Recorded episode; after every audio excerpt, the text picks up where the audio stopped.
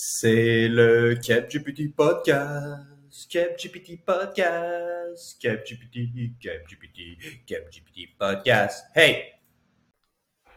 Bonjour tout le monde, c'est Charles Montigny pour le CapGPT Podcast, le podcast où on parle d'intelligence artificielle appliquée que du concret. Cette semaine, on ne parle pas d'intelligence artificielle appliquée euh, pour la première fois sur le podcast, euh, mais c'est euh, un épisode d'autant plus intéressant. J'ai comme invité pour l'épisode de cette semaine Delphine Le Serre. Delphine a travaillé longtemps dans l'industrie, a travaillé aussi comme professeur à l'université, donc dans le milieu académique.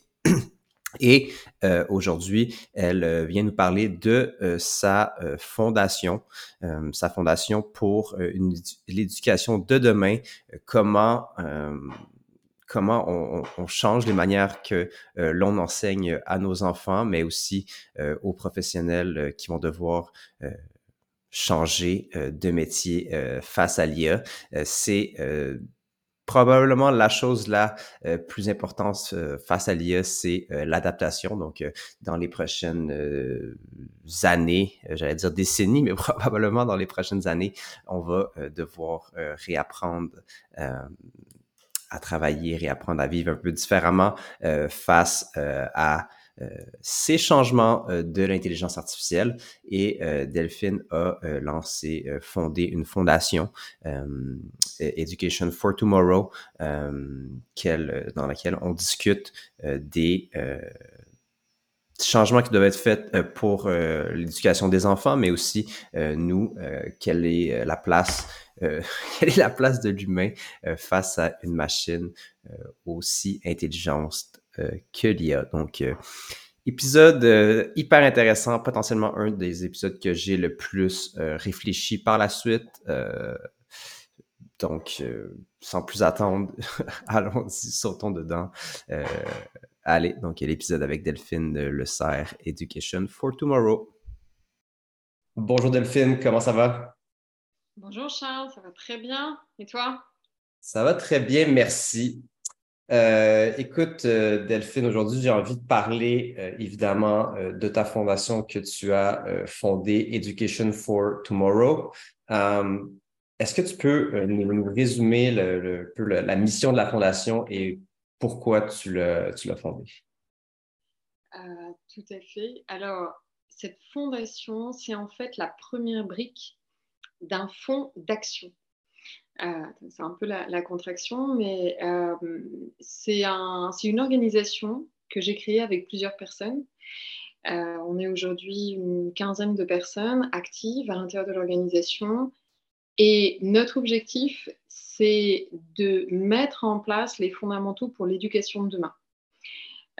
le constat étant que l'ensemble des sociétés sont en train de vivre des transformations qui sont très profonde, notamment l'une des transformations est drivée par l'arrivée de l'IA, qui est en train de transformer à la fois euh, la nature de ce que l'on doit apprendre dans les écoles, puisqu'on sait que les compétences de demain sont des compétences radicalement différentes de celles que l'on apprend aujourd'hui dans les écoles. on sait qu'il faudra travailler la créativité, l'intuition, le raisonnement simple, le raisonnement complexe, euh, revenir euh, sur un approfondissement sur la perception sensorielle, des tas, des tas d'éléments qui sont plutôt liés au potentiel individuel de chacun ou au talent et que l'on ne travaille pas aujourd'hui à l'intérieur des, à l'intérieur des écoles. Donc, euh, ça, c'est déjà des premiers éléments qu'il va falloir euh, retravailler et, puis pour lesquels il faut créer des outils. Euh, et puis, on sait également que la manière dont on va transmettre un certain type de savoir, parce que ce ne sera même pas un, savoir euh, didactique comme ce que l'on fait aujourd'hui dans les établissements, euh, va être également complètement revu dans le rôle des enseignants, des éducateurs, des professeurs. Et, euh, et voilà, et ce que l'on fait à l'intérieur de ce fonds d'action, c'est mettre en place et créer, créer et diffuser des outils pour cette éducation de demain. Et donc pour le faire, on lève des fonds. On lève des fonds de deux manières. Une première manière, c'est effectivement à travers la, fondation, qui permet à toute personne qui souhaite effectuer un don de nous faire un don de manière à, ce qu'on puisse derrière nous créer les outils pédagogiques en question. Et puis un autre véhicule qui est, euh, un fonds d'investissement qui sera ouvert à, tout particulier et qu'on va lancer à partir du mois de septembre. Toute personne qui souhaitera nous rejoindre en tant qu'actionnaire pourra devenir actionnaire en fait du fonds. Et, euh, et l'objectif du fonds sera de créer une centaine d'écoles qui seront des écoles dans lesquelles on va diffuser euh, ce, ce, nouveau curriculum euh, à destination des, des, élèves. On va commencer par des petites écoles. Voilà. Bah, c'est super intéressant. On a parlé de plusieurs trucs déjà. Ces écoles-là vont être destinées pour les enfants, aussi pour les gens qui veulent, parce qu'on s'entend qu'aujourd'hui, peut-être dans 10 ans, ça va évoluer très rapidement. Euh, qui est la cible pour, pour ces écoles en ce moment? Alors, pour les, écoles qu'on va créer, dans un premier temps, ça va être effectivement plutôt des petites écoles. Euh, tout simplement parce que on souhaite commencer à travailler auprès des tout petits qui sont, qui sont les générations de demain. Tu vois, si on se donne un objectif de 2050, si on se dit euh, qu'on on souhaite avoir déjà eu un impact sur l'éducation, sur le système éducatif d'ici à 2050, il faut qu'on commence déjà par les petites écoles. Et c'est là où finalement c'est le plus simple euh, à réaliser parce que c'est là où il y a le moins de contraintes légales, c'est là où il y a le moins de, de contraintes euh, par les différents ministères. Mais effectivement, comme tu, comme tu le soulignes, euh, il va être également important d'introduire des programmes. C'est pour ça qu'en parallèle des écoles qu'on souhaite financer et, construire, la Fondation, elle, nous aidera à, créer des programmes à destination euh, des professionnels qui travaillent déjà, mais qui vont avoir besoin de se reformer, puis parfois d'effectuer une totale reconversion. Donc, des professionnels et également des étudiants qui sont dans qui sont et qui seront dans les parcours d'études, donc à l'université, en cégep ou, dans les, euh, ou, même dès le secondaire, euh, puisque se pose aujourd'hui la question de euh, bah, quels vont être les métiers, les métiers de demain. même si on n'a pas de réponse très précise à apporter à cette question sur quels vont être les métiers de demain, on sait tout de même euh, quelles sont les, grandes orientations et quelles sont les, compétences ou les habiletés à, travailler. Euh, et, donc forcément, il va falloir des programmes. Donc ça, les programmes, on va également travailler à construire un certain nombre de programmes qu'on va essayer de diffuser après en partenariat avec un certain nombre d'établissements. Ici, au Québec, au Canada, et puis également en Europe et en Afrique. D'accord, d'accord, je comprends. Et euh, niveau, niveau compétences, tu en as mentionné quelques-unes beaucoup de personnes en ce moment craignent pour le côté euh, créatif, bon, avec les, les, les Stable Diffusion, les Mid-Journey qui sortent, euh, les, scripts aux États-Unis, les scripts qui, qui sont en grève parce qu'ils ont, ils ont cette peur-là. Toi, toi, de ton côté, tu penses que c'est une compétence qui n'est euh, pas accessible pour l'IA, qui ne sera pas remplacée rapidement? C'est une question qui est extrêmement intéressante. Tu vois, c'est euh, je suis rentrée d'Inde le, mois dernier. J'ai participé justement à, une grande conférence où l'UNESCO a réuni une vingtaine d'experts du secteur de l'éducation et de l'IA et nous a fait euh, discuter, débattre, échanger sur des sujets clés. Et le sujet de la créativité euh, était l'un des sujets sur lesquels on a beaucoup échangé. La question étant euh, plutôt comment les systèmes d'IA peuvent-ils aider à, améliorer la créativité de l'être humain?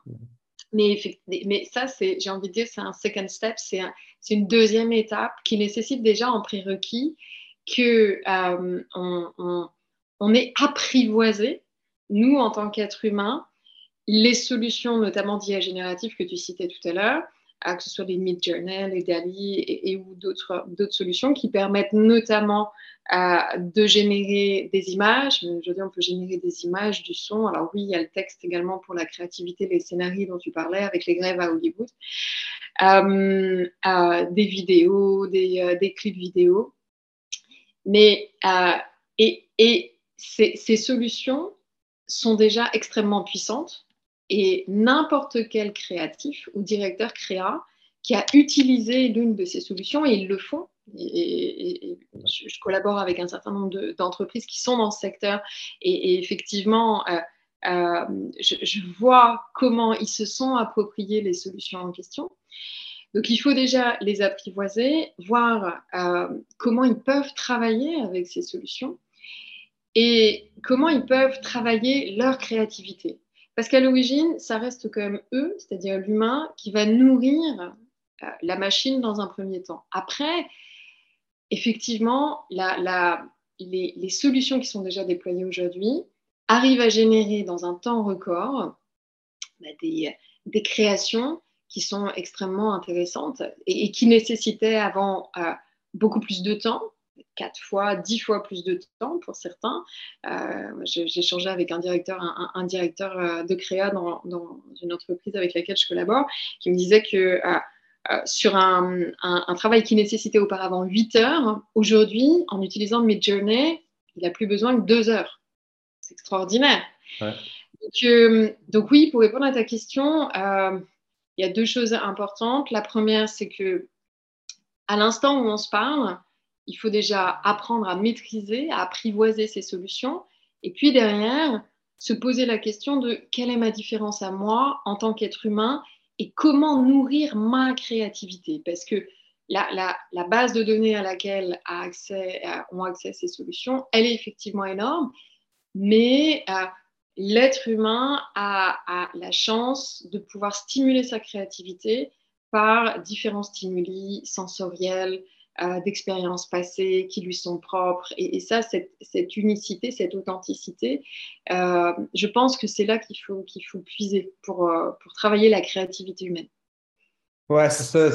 J'ai la même impression que, en tout cas, encore aujourd'hui, je pensais à, deux, deux, trucs. Premièrement, je, fais des petits posts LinkedIn que des fois je raconte des, anecdotes qui me sont arrivées, mais j'utilise ChatGPT au final pour, pour finir, pour finir la, publication LinkedIn, mais il reste que c'est quand même moi qui l'ai vécu, ça, et ChatGPT n'aurait pas pu vivre cette anecdote dans un parc parce qu'il n'est pas dans un parc, ce n'est pas une personne. Et de l'autre côté, ben, un peu la même idée, là, des, euh, en, humour, souvent, euh, c'est justement des anecdotes, des trucs drôles qu'on vit et qu'avec une, même avec une base de données de texte, on ne pourra pas, euh, pourra pas revenir là-dessus. Sinon, métier de. vas-y. C'est super important ce que tu viens de dire. Je, te prie m'excuser, je te coupe, mais parce que tu, viens de mettre l'accent sur euh, la, richesse d'une vie humaine. Et la richesse d'une vie humaine, c'est effectivement tous ces moments inédits que l'on vit, qui sont une succession de moments inédits, euh, et, sur lesquels très certainement l'IA va nous amener à nous repencher. Et c'est ça qui est intéressant avec les, solutions d'IA, c'est que finalement, euh, elles nous interrogent sur ce qui fait notre différence en tant qu'être humain comparativement à des machines. Et, euh, c'est extraordinaire parce que on a passé euh, toutes les, dernières années en, termes d'évolution, tu vois, les, derniers millénaires, euh, à, beaucoup étudier le monde extérieur et les technologies. Hein, et on a investi énormément de, d'euros, de dollars dans les technologies. Et aujourd'hui, on va revenir sur l'individu, sur l'être humain. Et, euh, c'est ça qui est, qui, euh, euh, une excellente nouvelle. Et nous, c'est ce sur quoi également on se base à l'intérieur de la Fondation, c'est revenir finalement au potentiel de l'être humain. donc ça, ça rejoint ton, petite dont tu parlais. Justement, peut-être tu peux nous parler un petit peu du, de, l'acronyme MOON et de ce que, ce que ça veut dire pour, pour vous à la Fondation. Ah oui, bien sûr. Euh, alors, Moon, en fait, c'est assez simple. Euh, on est parti, du, on, est parti des, euh, des, recherches académiques, donc des recherches scientifiques qui sont, qui sont menées aujourd'hui et depuis une quinzaine d'années sur l'être humain. Et en fait, ce qu'il y a, ce qu'il y a d'extraordinaire, c'est que euh, on a aujourd'hui tout un tas de connaissances qu'on n'avait pas il y a une trentaine, une trentaine d'années ou même juste après la Seconde Guerre mondiale, quand on a commencé à s'intéresser à l'être humain et à essayer de comprendre comment fonctionne finalement un, individu, tant au niveau physiologique que psychologique. Euh, et, donc, quand on a commencé à effectuer cet état de l'art, on s'est rendu compte qu'il y avait un grand nombre de connaissances tant des connaissances sur le, cœur, le, champ magnétique du cœur qui est plus important que enfin, qui est quatre fois plus, intense que le champ magnétique du cerveau. tout un, un, ensemble de connaissances, serait trop long de les décrire ici.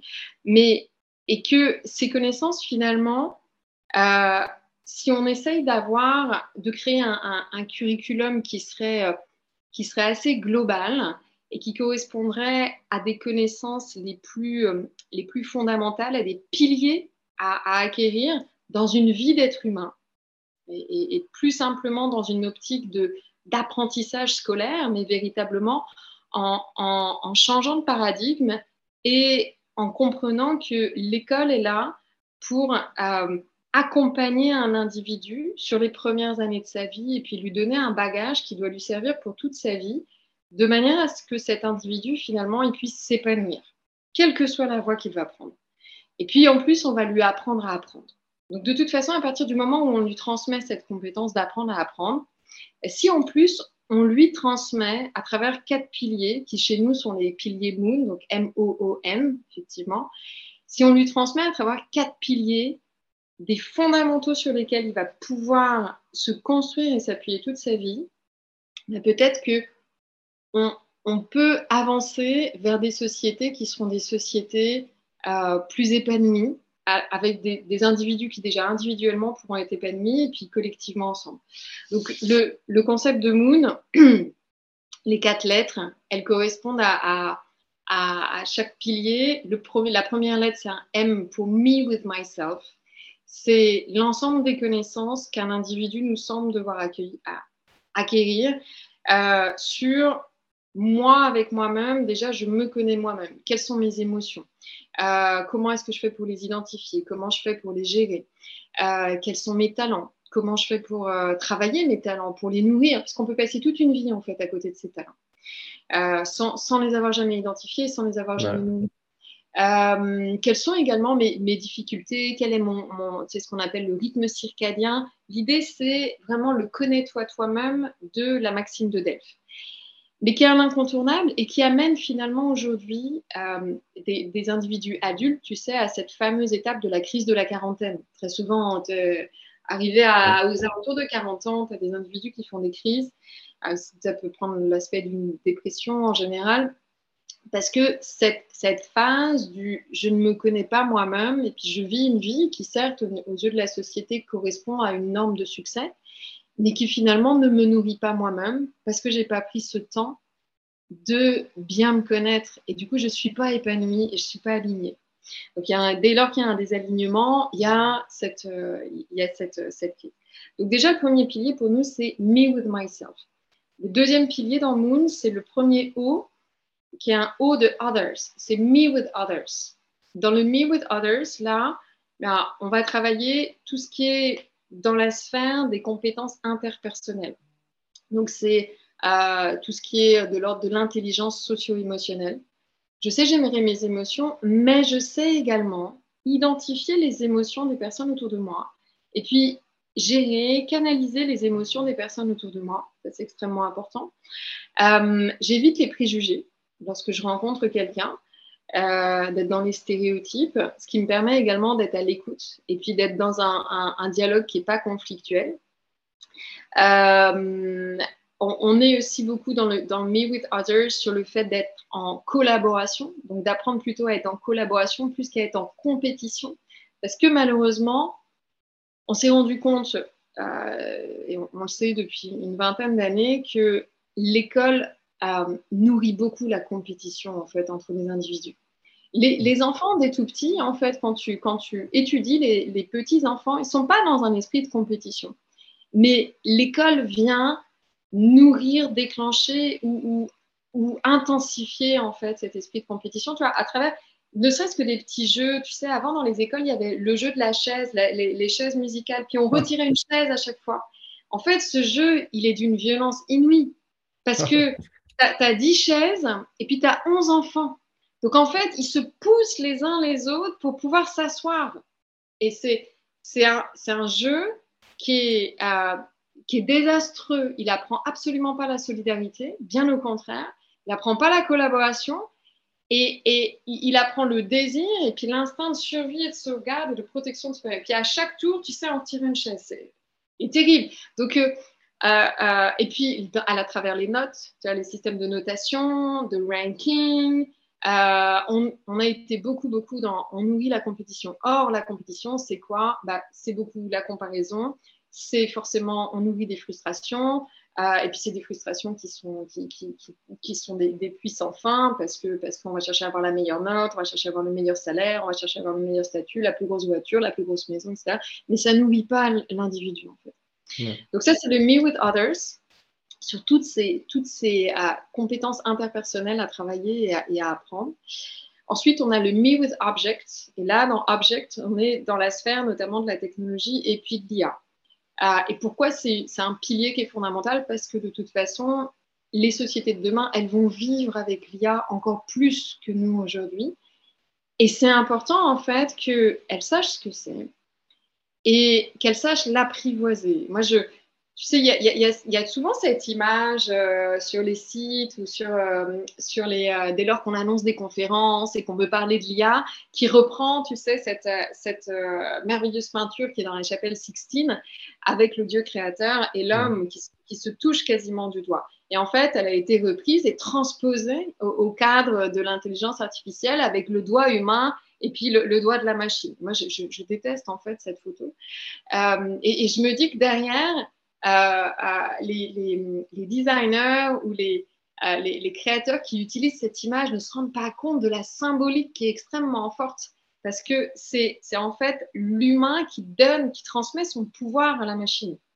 Mais si on fait ça, euh, l'humanité court un risque qui est énorme. Il faut, il faut véritablement que l'humain plutôt reste en contrôle tant qu'il le pourra, des machines. La contrôlabilité, c'est un élément qui est, extrêmement important, l'alignement, etc. La transparence. Donc, euh, éviter ça, mais plutôt être en contrôle. Et nous, c'est ce qu'on veut faire à travers le Me with Objects. C'est véritablement euh, comprendre et connaître pour pouvoir apprivoiser et maîtriser les technologies. Et puis, la dernière, le, dernier pilier, euh, c'est le pilier du, du End de Nature à l'intérieur de Moon. Euh, pourquoi? Parce que, euh, parce que euh, on pense que les, êtres humains sont des, animaux qui avons été extraits de la nature. On, est fait de matière organique. C'est également ce qui nous distingue en fait des, machines.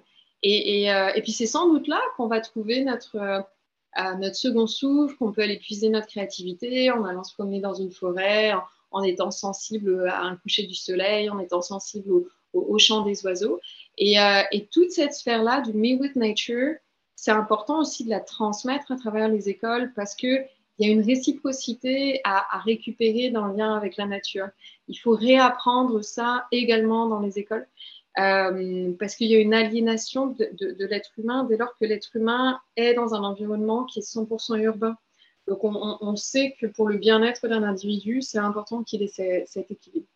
Donc euh, le curriculum Moon, pour nous, c'est des, connaissances qui doivent diffuser à l'intérieur du, curriculum académique classique, qui consiste à, apprendre à lire, écrire, euh, compter, s'exprimer clairement, communiquer. Mais ça doit être des piliers qui doivent diffuser à l'intérieur de ce, curriculum. Et puis l'objectif, c'est de permettre à chacun, chaque individu de, euh, s'épanouir, de tout bloom. Euh, et puis c'est aussi l'un des objectifs de l'IA, c'est que euh, si, les systèmes intelligents euh, tiennent leurs promesses, euh, ils devraient permettre effectivement de, ils devraient permettre à l'humanité de, s'épanouir et de passer à une autre étape de, la civilisation. C'est pour ça qu'on accompagne cette, transformation.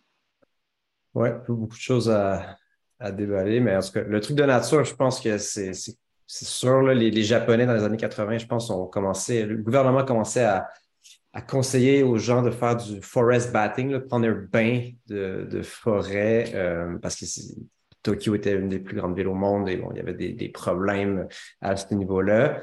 Euh, moi-même, je m'en vais faire le tour de l'Islande à vélo euh, demain. Donc, en espérant que ça va me donner beaucoup de force pour la suite des choses pour, pour travailler avec l'IA quand je vais revenir, mais un peu de nature. rien de mieux que ça.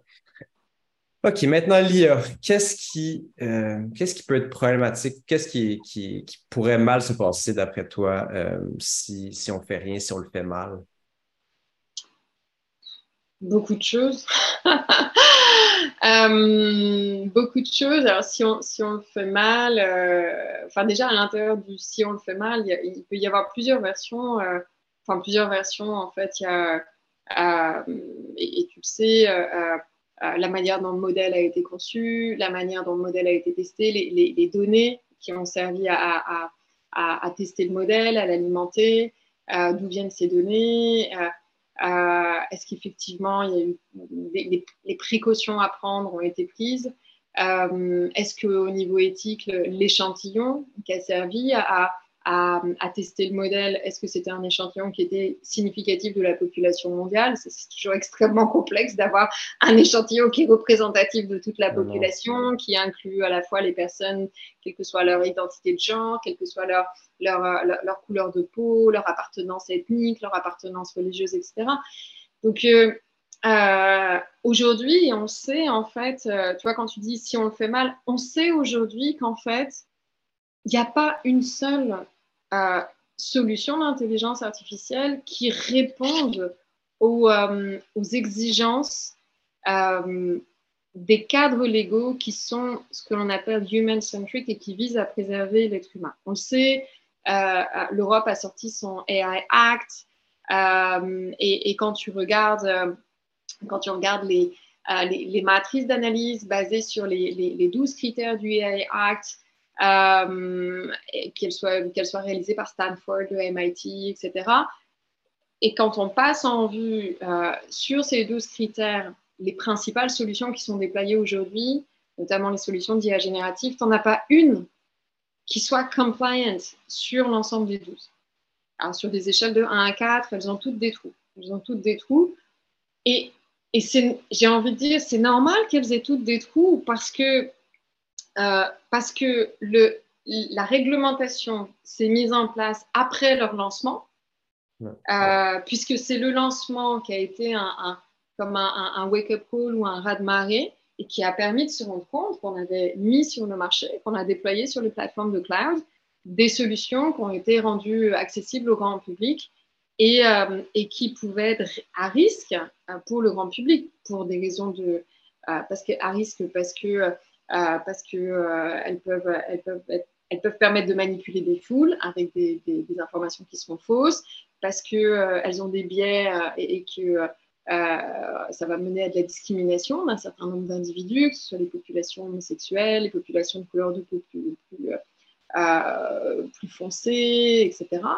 On a des exemples dans, dans chacune des catégories. Donc, comme on s'est rendu compte qu'effectivement il y avait des risques, un certain nombre d'États, et notamment l'Union européenne, qui est vraiment précurseur en la matière, ont réagi pour mettre en place un cadre légal. Et puis maintenant, je pense que chacun des, euh, concepteurs de ces solutions, et puis chacune des plateformes de cloud également qui hébergent ces solutions, vont essayer de mettre en place un, certain nombre euh, d'améliorations euh, pour avancer dans la bonne direction, du moins je l'espère.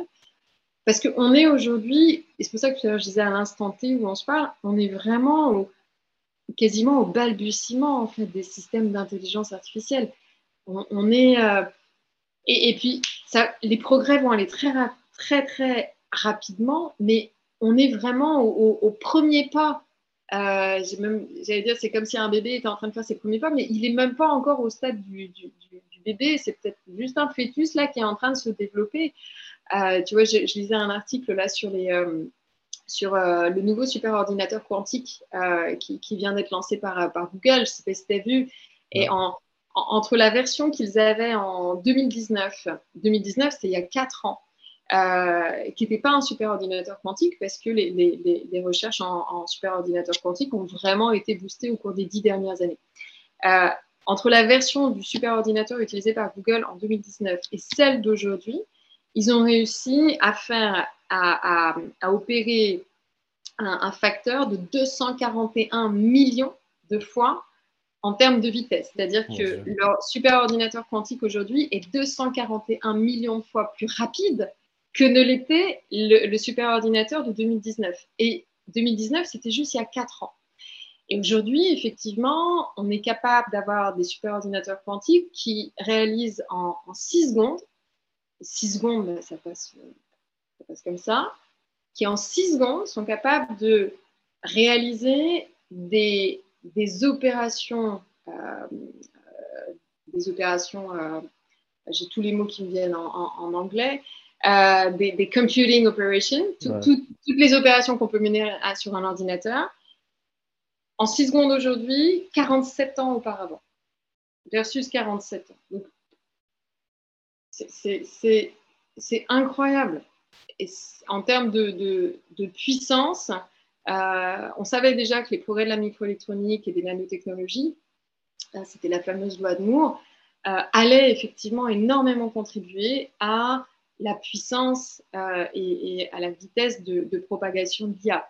Là, en plus, avec les progrès en, ordinateur quantique, on, passe une nouvelle étape. Donc, D'où la nécessité d'être encore plus vigilant, effectivement, et puis d'où la nécessité de, réguler.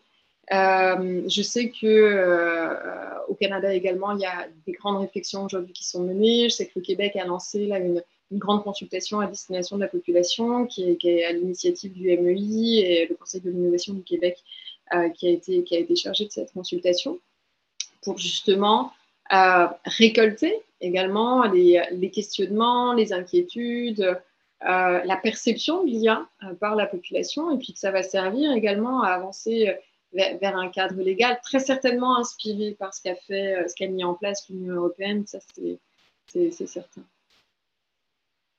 Oui, c'est clair qu'il y a des choses qui arrivent en gros, habituellement, pour les gens qui nous écoutent, il, y a, comme trois piliers. Il y a le côté des données. Il y a plus de données que, jamais. Il y a la, force de calcul, qui, comme tu viens d'expliquer, qui, qui croît. Et il y a les algorithmes. Puis les algorithmes sont, sont, sont de meilleurs, qui n'ont jamais été un peu de la même manière que les autres. Donc, c'est pour ça que ça va aussi rapidement et qu'on voit des progrès. Euh, on a l'impression que, que, GPT-4 est sorti de, nulle part, mais non, ça fait plusieurs années qui, euh, que, ce type de technologie-là euh, est en train de travailler sur ces trois piliers-là. Et aujourd'hui, ce qu'on va voir probablement dans les prochaines années, c'est l'intégration de cette technologie-là ou d'autres technologies d'IA dans probablement tous les services et tous les, tous les produits. Donc, on, a encore un peu du mal à, réfléchir à qu'est-ce qui va arriver, un peu de, la même façon que les chauffeurs de taxi, quand ils ont vu le, le iPhone, ne se disaient pas qu'il allait avoir une application Uber qui allait leur, qui, allait peut-être prendre leur travail. Donc aujourd'hui, c'est un peu dur de, savoir euh, qu'est-ce qui va arriver. Maintenant, euh, on en a déjà un petit peu parlé, pas aujourd'hui, mais la dernière fois qu'on s'était parlé hors d'onde. D'après toi, quel est le rôle de l'intuition dans notre monde avec l'IA et notre capacité à justement avoir encore une, peut-être une, pas une raison d'être, mais euh, un potentiel dans ce monde euh, très, très complexe et très euh, compétitif avec l'intelligence artificielle. c'est intéressant ta question. c'est l'un des sujets qui nous intéresse au sein de la Fondation. L'intuition, tu sais, c'est ce qu'on appelle cette capacité à comprendre quelque chose sans mener un raisonnement logique. Et euh, si on ne mène pas de raisonnement logique, ça veut dire que euh, le processus de compréhension, il n'est pas mené à l'intérieur du cerveau. Et effectivement, c'est un élément qui peut nous distinguer euh, des machines, puisque l'ensemble des algorithmes qui sont déployés sur les systèmes d'intelligence artificielle sont basés sur des systèmes principalement de logique.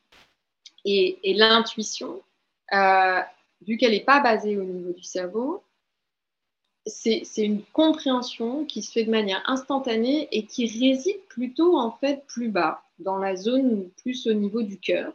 C'est assez surprenant et qui est en lien avec ce, dont ce, ce, que j'évoquais tout à l'heure, à savoir euh, que cet organe qui est le cœur et qu'on a considéré pendant des années sous l'angle uniquement du muscle en, médecine, eh bien, on commence finalement à s'intéresser à cet organe sous un autre angle parce qu'on s'est rendu compte que déjà, il émettait un champ électromagnétique. Un champ électromagnétique, pour ceux qui, ont, ceux, qui n'ont pas fait de physique, c'est, c'est, un, un, champ qui donc, est électromagnétique parce qu'il est à la fois électrique et magnétique. C'est un champ qui envoie et en même temps qui peut capter également des informations, des données et des informations. C'est un champ électromagnétique, c'est ce qu'on utilise sur nos téléphones portables. En général, avant, on avait une antenne. Alors là, on ne la voit pas, mais c'est toujours la même chose. C'est un électron qui bouge comme ça. Et puis, cet électron, il va rayonner autour de lui un champ électromagnétique. Et c'est ce qui fait qu'en fait, il envoie un signal et, qu'il permet et qu'il est capable également de récupérer, euh, de récupérer les informations qui nous sont destinées. Donc, on sait aujourd'hui qu'on a ici bah, comme un émetteur d'un champ qui nous, qui nous est propre, finalement, et qu'en plus, la puissance de ce champ, alors, qui bien évidemment varie en fonction d'un certain nombre de caractéristiques de l'individu, mais la puissance de, ce champ est plus importante que la puissance du champ électromagnétique du cerveau. Et à partir de là, effectivement, on comprend que dans cette zone ici, quel cœur, finalement, on capte des informations. Et puis alors après, on sait aujourd'hui qu'il y a un certain nombre d'allers-retours entre le cœur et le cerveau savoir qui prend les informations en premier, est-ce que c'est le cerveau, est-ce que c'est le cœur. Pour l'instant, les recherches sont pas encore, euh, il n'y a pas encore de consensus là-dessus, mais on sait qu'il y a des informations qui sont captées par le cœur et que par la suite, il y a des échanges qui se font comme un dialogue entre le cerveau et le cœur, parfois en matière de compréhension.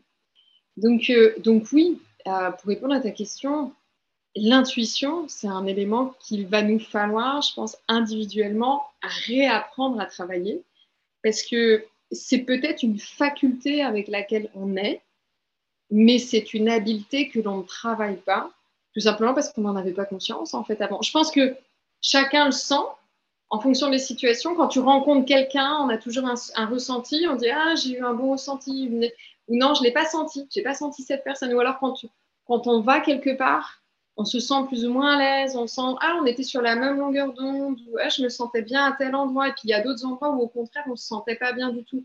Donc, on, l'exprime toujours par le langage, par la parole, mais finalement, on n'avait pas encore mis de mots dessus, et maintenant, on commence à mettre des mots.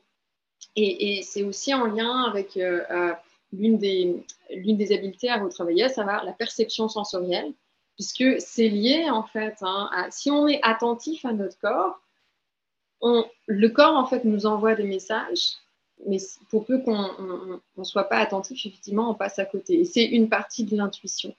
Si on décode bien les messages, on, sera capable euh, d'orienter nos, décisions. Ce qui n'est pas la même chose que l'esprit critique. C'est pour ça qu'il va falloir développer les deux. C'est-à-dire l'intuition, qui est quelque chose qui, est vraiment une, faculté qui est, moi, pour, pour moi en tout cas, purement humaine. Et puis l'esprit critique, euh, qui est différent et là qui se passe vraiment ici et que l'on développe sur la base des connaissances qu'on a déjà pu accumuler par le passé. Euh, et puis qui nous permet de mettre en perspective deux, éléments et de nous dire non, ça fait pas sens. Ça, ça fait pas sens là que euh, telle personne ait pu dire ça. À mon avis, c'est pas fiable cette source. c'est ça l'esprit critique. Et, du coup, comment on travaille notre intuition? Est-ce que c'est possible de l'améliorer? oui, tout à fait. Bah, c'est possible de l'améliorer en travaillant le, euh, le, premier et le deuxième pilier, le me with myself et le me with others. Alors aussi en passant du temps dans la nature pour, le, beaucoup travailler le me with myself. Euh, mais la première étape, c'est déjà la connaissance de soi. Euh, et puis un exercice tout simple dont on parle beaucoup, beaucoup depuis euh, quelques années, c'est la méditation. je sais qu'on va peut-être dire assez c'est très à la mode, mais la méditation, c'est la première étape pour s'écouter et puis du coup pour être en introspection, c'est-à-dire pour pouvoir vraiment, euh, à partir du moment où on s'interroge sur qu'est-ce qui fait de moi quelque chose de différent d'une machine, ben, il va déjà falloir se regarder soi-même. Parce que les machines, on les regarde beaucoup. On passe nos journées à regarder nos machines. Mais il va déjà falloir, dans un premier temps, passer quasiment autant de temps sur nous-mêmes que l'on ne passe du temps sur les machines. C'est un vrai challenge. Puis en même temps, tu vois, quand, quand, quand on dit ça, ça paraît, ça paraît une ineptie extraordinaire. Je pense que peut-être que dans, dans, 50 ans, dans 100 ans, les futures générations, quand, quand on leur parlera de la manière dont, on se comportait, nous, en, 2020, ils diront, mais les humains en 2020, ils avaient des attitudes complètement euh, crazy. Ils passaient des heures sur des machines et puis ils ne se connaissaient pas. Euh, et, donc, bah, la première étape pour développer son intuition, c'est parce que pour développer ton intuition, il faut être capable de t'écouter, de t'écouter. Et puis pour être capable de s'écouter, encore faut-il déjà se poser et puis couper les bruits, couper les bruits, euh, les, bruits autour de soi. Et, euh, et, puis à partir de là, tu, fais un chemin qui effectivement te permet déjà de, mieux te connaître et puis d'être attentif à l'ensemble des signaux que tu dois, que tu dois repérer. Euh, et, puis c'est extrêmement puissant en fait l'intuition. C'est le début de la voie vers l'épanouissement individuel. Parce que quand on n'écoute pas son intuition, en général, on ne prend pas des bonnes décisions pour soi-même. Non, c'est sûr. Euh, plusieurs fois dans ma vie, j'avais. Tu sais, tu as, un choix à faire, ton oui ou non, puis ton intuition te dit oui, puis un peu ton rationnel, euh, bah, tu sais, euh, il y a ABC, je vais faire l'autre truc, mais tu le sais au final que c'est pas le bon choix, mais tu es capable de rationaliser le, mauvais choix et prendre, une, prendre une mauvaise décision. Mais justement, si tu es capable de plus t'écouter, probablement que tu aurais été capable de, de, faire, de faire le bon choix. puis la méditation, oui, je, suis persuadé que aujourd'hui, plus que jamais, comme on disait précédemment, on passe moins de temps en nature, on passe beaucoup de temps sur nos, euh, sur nos téléphones, sur nos ordinateurs. C'est une façon de, une façon de, reconnecter. Et je sais que les journées que je ne fais pas le matin, c'est plus compliqué. Puis ça, c'est euh, des journées différentes. Complètement. Écoute, Delphine, euh, on va arrêter là. Euh, merci beaucoup. Si des gens sont intéressés à en apprendre plus sur euh, Education for Tomorrow, ils peuvent, ils peuvent trouver ça où? Ils peuvent nous trouver directement sur Internet. Et à mon avis, on va leur mettre le lien directement sous, le, sous, le, podcast. et puis, ils peuvent aussi, sinon, directement me contacter sur LinkedIn, Delphine Serre. Ils peuvent aussi me trouver sur, sur Internet, sur mon site. Euh, n'hésitez pas, écrivez-moi et puis euh, je serai ravie d'échanger avec vous. Parfait. Merci beaucoup, Delphine. Merci, Charles. À bientôt.